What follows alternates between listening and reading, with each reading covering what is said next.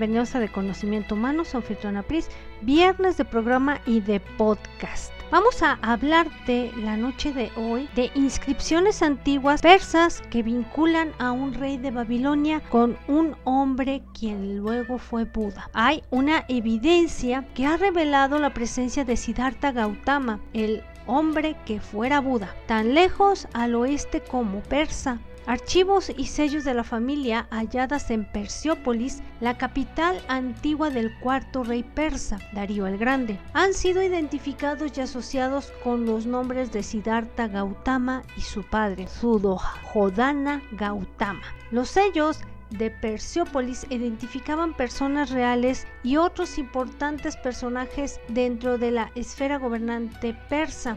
Gautama era el nombre de la familia real del reino de Saka. Sellos reales PFS 79, PFS 796 y PF 250 habían sido hallados entre la colección de sellos importantes de Perseópolis, la capital persa del emperador Darío I. Era de la familia Gautama, de acuerdo con la interpretación por el doctor Ranajit Que se dice el amanecer de las regiones en Afganistán, Seistán, Gandhara y los sellos personales de Gotoma Buda, Zoroastro, publicados en Lector Mitras, un diario religioso académico de estudios griegos, romanos y persa, volumen 3, Londres 2010, en la página 62 está publicado esto. La cresta familiar llevaba el grabado de un rey con una corona flaqueado por dos tótems, cada uno un león con alas y cabeza de ave. El sello de Seda, una imagen de un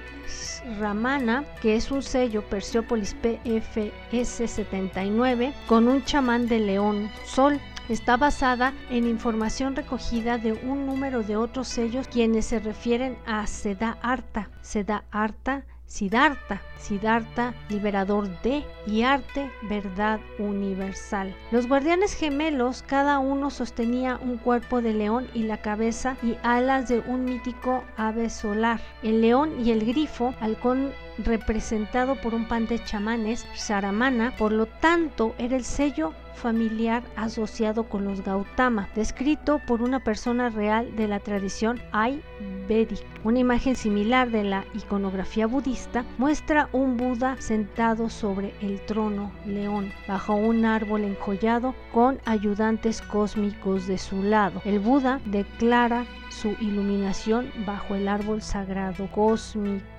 Interesante lo que te estoy platicando. Vamos a preguntarnos qué hacía la cresta familiar de Gautama en Persia. ¿Estaba Siddhartha Gautama conectado con este imperio persa? Las inscripciones de Darío el Grande, el emperador persa por 35 años, alardea que el dios zoroástrica Asura Mazda lo seleccionó para llevar el trono de un usurpador llamado Gautama. Esto fue en 522. Darío le gana la mano a su predecesor, quien pasó poco a poco tiempo en el trono persa. Hubo una lucha de poder involucrando decepción, conspiración, asesinato y el trofeo del trono persa mismo. El característica que era a Gautama como un oportunista quien ilegalmente agarró el trono de Babilonia mientras este emperador persa Cambuyina estaba de viaje en Egipto. Escrito sobre tabletas en marcas con forma de cuña en el monte Bisutun, conocido como Beishitun,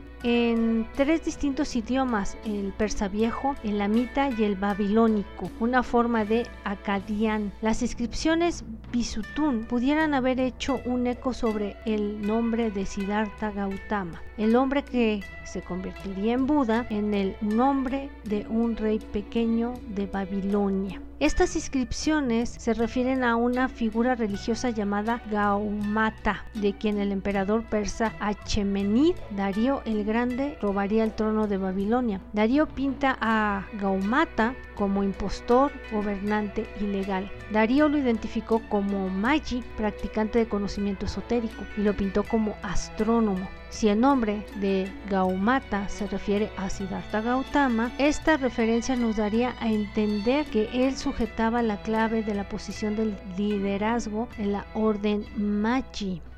Por otra parte, como la sede de los Magi era en el complejo del templo Esagalia, hogar de la torre Sigurat, llamada Casa de Cabeza Alzada, la designación del astrónomo sugiere que Gautama estaba involucrado con el observatorio de estas estrellas de Babilón. Él podía haber sido el misterioso rey Gaumata. El nombre de Gaumata parece ser una variante de Gautama en el nombre de la familia de Buda o el apellido, o como quieras tú llamarle. En la tierra multilingüe de Babilonia, múltiples hombres y títulos deletrando variaciones refiriéndose a la misma persona en común. Si hay evidencia de que la orden babilónica Magi aparece en la literatura budista y pudiéramos descubrir referencias mesopotámicas en las escrituras budistas. Los antiguos sistemas, matemáticas, mediciones astronómicas literatura mitológica fueron iniciadas en la torre Sigurat Cresta, en los templos de fertilidad por las culturas Sumer, Akkad y Ameritep babilónica. Los videntes Magi y Védica avanzaron en el conocimiento de la infraestructura cósmica, bien conocida con el templo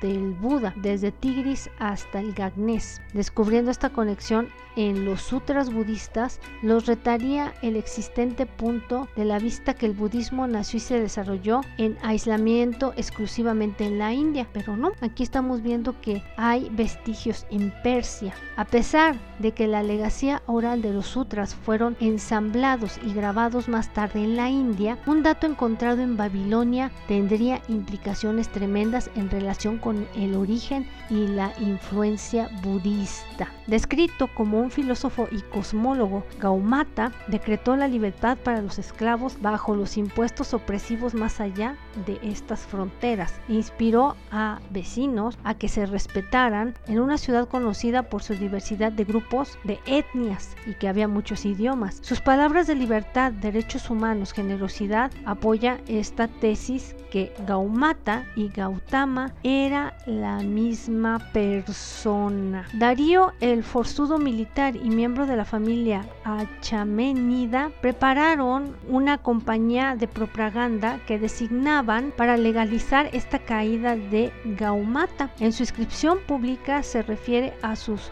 cohortes como testigos quienes confirmarían el asesinato de este usurpador, mientras su historia parece estar llena de decepciones astutas, las escenas reales de esta historia se han quedado guardadas en la historia. Así como Darío tenía intereses en escribir la historia en su propio interés, lo que ocurre es que sin detectarse por miles de años porque historiadores conocen poco o casi nada sobre Gaumata. Por supuesto, Gaumata en realidad fue Siddhartha Gautama. El asesinato tendría que ser una mentira porque si llegó a ser Buda, puede ser que alguien más le diera un cuello en el nombre de Gaumata o Darío. Se creó una campaña realmente mentirosa para cubrir lo que habría pasado. Con la muerte de este impostor, el nuevo emperador quería enviar un mensaje a seguidores de Gaumata y de lo cual no soportaría rebeliones y suprimió cualquier esperanza de que regresara este líder popular en estas rebeliones que se levantaron a través del imperio. Darío se tendría que tomar más de un año de acción militar de forma brutal para derrotar a comunidades de mente libre inspirada por este Gaumata. Estas, podemos decir, que parte de lo que nos mencionan aquí, hay algo llamado The Buddha from Babylon y que está escrito por Marvey Craft muy interesante lo que te vengo a contar. Y bueno, si te gustó el tema y gracias por escucharnos, sabes que tenemos YouTube en de conocimiento humano donde también estamos manejando varios temas. Nos puedes encontrar en Facebook como de conocimiento humano. Y bueno, deseándote que tengas buen día, buena tarde o buena noche donde quiera que estés escuchando este podcast.